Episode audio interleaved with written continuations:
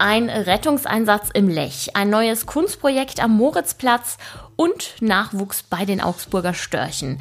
Diese bunte Mischung erwartet euch heute im Nachrichtenwecker. Ich bin Greta Brünster und ich freue mich, dass ihr wieder dabei seid. Guten Morgen. Nachrichtenwecker, der News-Podcast der Augsburger Allgemeinen.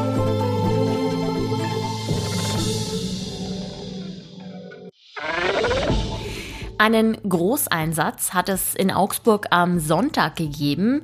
Die Retter mussten einen hilflosen Mann aus dem Lech ziehen. Er trieb nahe der Gaststätte Floßlände im Wasser. Es gelang den Helfern, ihn lebend aus dem Fluss zu ziehen und noch vor Ort zu reanimieren. Dann wurde er ins Augsburger Uniklinikum gebracht. Sein Zustand ist inzwischen stabil. Laut Polizei handelte es sich um einen 50-Jährigen, der zuvor am Lech zusammen mit mehreren Leuten gegrillt hatte. Von diesem war er als vermisst gemeldet worden, als er plötzlich verschwunden war. Der 50-Jährige hatte gesundheitliche Probleme, deshalb sei er wohl in den Lech gefallen. Louis Stitzinger ist ein Extrembergsteiger aus dem Allgäu und zählt zu den erfolgreichsten deutschen Bergsteigern. Seit Donnerstag wird er vermisst. Er war zuletzt im Himalaya unterwegs. Der letzte Kontakt fand um 21 Uhr statt. Zu diesem Zeitpunkt befand er sich auf dem dritthöchsten Berg der Welt, dem Kangchenjunga in Höhe von 8300 Metern. Seine Spur verliert sich Medienberichten zufolge auf dem Abstieg, den er größtenteils mit Skiern bewältigen wollte. Er hatte geplant, noch in der Nacht bis zum Lager 4 abzusteigen. Dort ist er allerdings nie angekommen. Daraufhin wurde eine Rettungskette in Gang gesetzt, allerdings konnte ein Hubschrauber wegen der schlechten Witterung noch nicht für die Suche eingesetzt werden. Wenn ihr kürzlich am Moritzplatz vorbeigekommen seid, dann habt ihr euch vielleicht über die neue Kunstinstallation dort gewundert. Aus einem ungewöhnlichen Bauwerk aus Holz wachsen rund 300 Pflanzen. Die Stadtsparkasse Augsburg hat dort zusammen mit Partnern eine sogenannte Urwaldkuppel errichtet. Die Pflanzen stammen zum Teil aus dem Botanischen Garten und werden im Anschluss an die Aktion dort auch wieder genutzt. Andere Pflanzen sollen am Ende der Standzeit an die Bevölkerung verschenkt werden. Das Projekt ist nach Angaben der Stadtsparkasse zu 100 Prozent umweltfreundlich. Das verwendete Fichtenholz stammt aus einem FSC-zertifizierten Abbaugebiet in Polen und die Sitzmöglichkeiten bestehen aus Bäumen, die kürzlich im Augsburger Stadtwald gefällt wurden. Damit die Kuppel auch nachts ein Hingucker ist, wird sie mit LED-Lichtern und Ökostrom beleuchtet. Zwei Monate lang soll die Kuppel am Moritzplatz bleiben.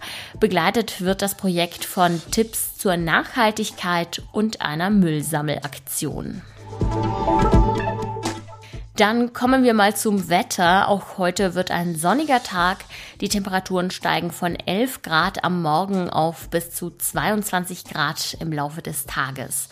Nur mittags ziehen zwischenzeitlich ein paar Wolken auf. Am Nachmittag setzt sich die Sonne aber wieder durch. Am Pfingstwochenende sind auf dem Modular-Festival in Augsburg die Sommergefühle aufgekommen. Zahlreiche Bands haben die Augsburgerinnen und Augsburger in Tanzlaune versetzt. Es gab kühles Bier und leckere Snacks. Warum in diesem Jahr so viele Menschen dabei waren wie noch nie und was die Highlights waren, das erzählt meine Kollegin Mirjam Zissler. Hallo Mirjam. Hallo Greta. Ja, fangen wir direkt mal bei der ersten Frage an. Warum kamen denn diesmal so viele Besucherinnen und Besucher?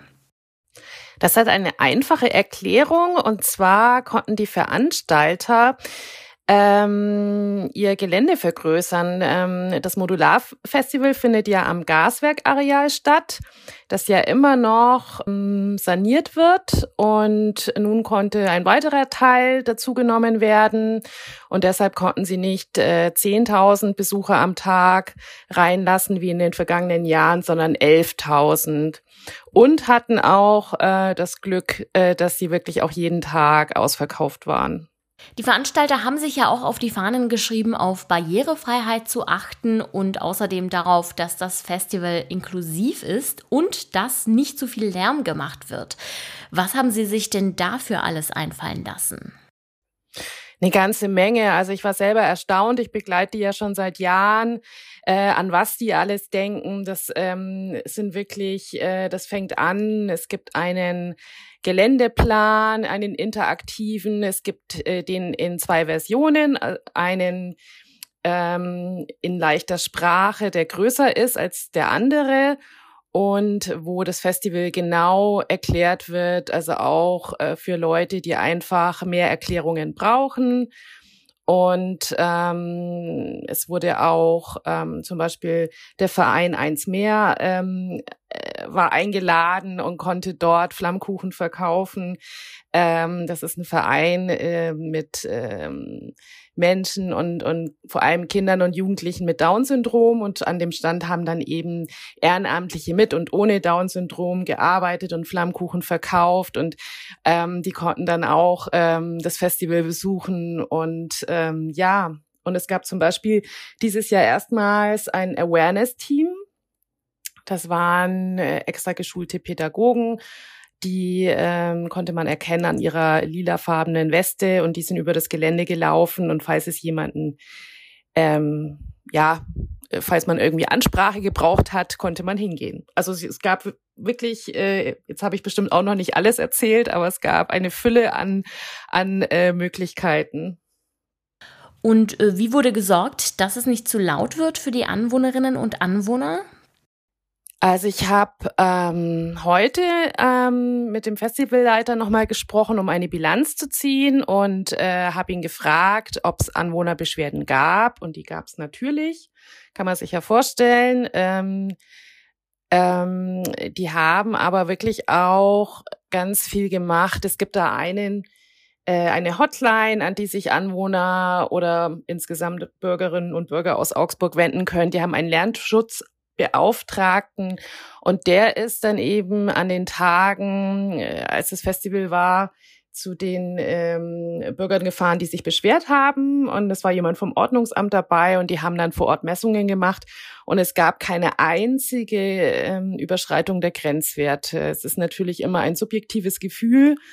Ähm, Lärm, die einen, äh, ja, weißt du selber, äh, regt früher auf, die anderen später. Ähm, aber sie sind trotzdem versucht, dass sie da natürlich ähm, ja so, so viel wie möglich machen und wollen auch im kommenden Jahr noch mehr machen. Er hat gesagt, ähm, das ist natürlich abhängig vom Wind. Das können sie natürlich schlecht beeinflussen, aber dass sie da vielleicht noch an mehr Sachen denken. Miriam, was war denn dein persönliches Highlight auf dem Modular? Tatsächlich war mein persönliches Highlight der Sonntag. Ähm, das war halt, äh, waren viele Indie-Bands. Ähm, das hat mir super gut gefallen. Es war eine ganz tolle Stimmung. Ähm, es war sonnig, die Leute gut drauf. Das waren sie natürlich an allen Tagen, aber ich fand gestern war es so besonders, ja, besonders schön und ähm, ich fand äh, diese Vielzahl einfach toll von Möglichkeiten. Es ist wirklich ähm, da kommt überhaupt keine Langeweile auf. Man ist ständig am Rumlaufen, am Schauen. Man kann so viel ausprobieren und mitmachen und äh, sich da einfach treiben lassen. Ich finde, das hat einfach äh, so zugenommen, dass das, ähm, dass es einfach äh, wie im Flug vergeht. War eigentlich sehr schade, dass es schon wieder vorbei ist. Das war meine Kollegin Mirjam Zissler. Sie war auf dem Modular-Festival und hat für die Augsburger Allgemeine von dort berichtet. Sehr viel mehr Eindrücke könnt ihr euch übrigens auf unserer Website holen. Dort gibt es Bildergalerien, Videos und eine ganze Menge Artikel. Den Link dazu packe ich euch wie immer in die Show Notes. Und an dich, Mirjam, vielen Dank für das Gespräch. Und auch das ist heute noch wichtig. Die Gesetzespläne für mehr Klimaschutz in Gebäuden haben in der Ampelkoalition zuletzt für Konflikte gesorgt. Jetzt zeigt sich der grüne Wirtschaftsminister Habeck bei wichtigen Stellschrauben gesprächsbereit. Er trifft heute Abgeordnete der Ampel und wird versuchen, Kompromisse beim Gebäudeenergiegesetz auszuloten. Man sagt den Störchen ja nach, dass sie die kleinen Kinder bringen. In Augsburg haben die Störche dafür aber gerade keine Zeit, denn sie sind selbst mit ihrem Nachwuchs beschäftigt. Beim ersten Wildstochenpaar, das an der Augsburger Zoomauer brütet, sind schon länger die Schnäbel von zwei Jungtieren zu sehen, die immer wieder hungrig aus dem Nest ragen. Und auch im zweiten Nest tut sich jetzt was. Dort haben Beobachter sogar drei Storchenjunge entdeckt. Wenn der Nachwuchs also gesund bleibt, dann können in diesem Jahr fünf kleine Störche ihre Eltern auf die Reise in den Süden begleiten. Bis dahin haben sie aber noch zwei Monate lang Zeit, um zu wachsen und das Fliegen zu üben. Auch im Augsburger Umland lassen sich an einigen Orten Störche beobachten. Im Landkreis Donau-Ries werden sogar 100 Storchenpaare gezählt. Egal, wie ihr euren Tag heute verbringt, ob in der Arbeit, mit der Familie oder vielleicht beim Störche beobachten, ich wünsche euch einen erfolgreichen Start in die Arbeitswoche und ich freue mich, wenn wir uns morgen wieder hören. Dann stehe ich nämlich wieder für euch am Mikro. Bis dahin sage ich ciao. Mein Name ist Greta Prünster und der Redaktionsschluss für diese Folge war am Montag um 24 Uhr. Nachrichtenwecker ist ein Podcast der Augsburger Allgemeinen. Alles, was in Augsburg wichtig ist, findet ihr auch in den Show Notes und auf augsburger-allgemeine.de.